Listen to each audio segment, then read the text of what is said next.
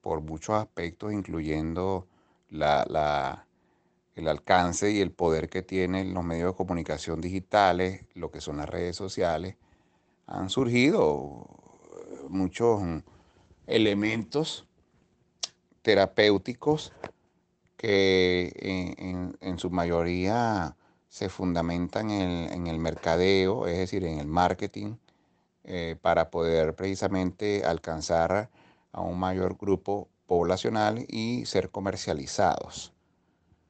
Pero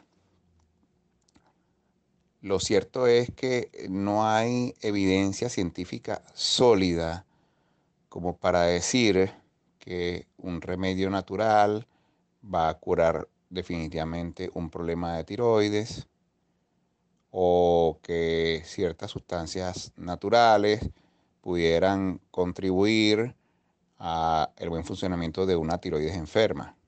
¿Sí? En todo caso, en todo caso, lo que hay hasta ahora en evidencia científica tiene que ver efectivamente con, con el elemento fundamental para la producción de las hormonas tiroideas como lo es el yodo.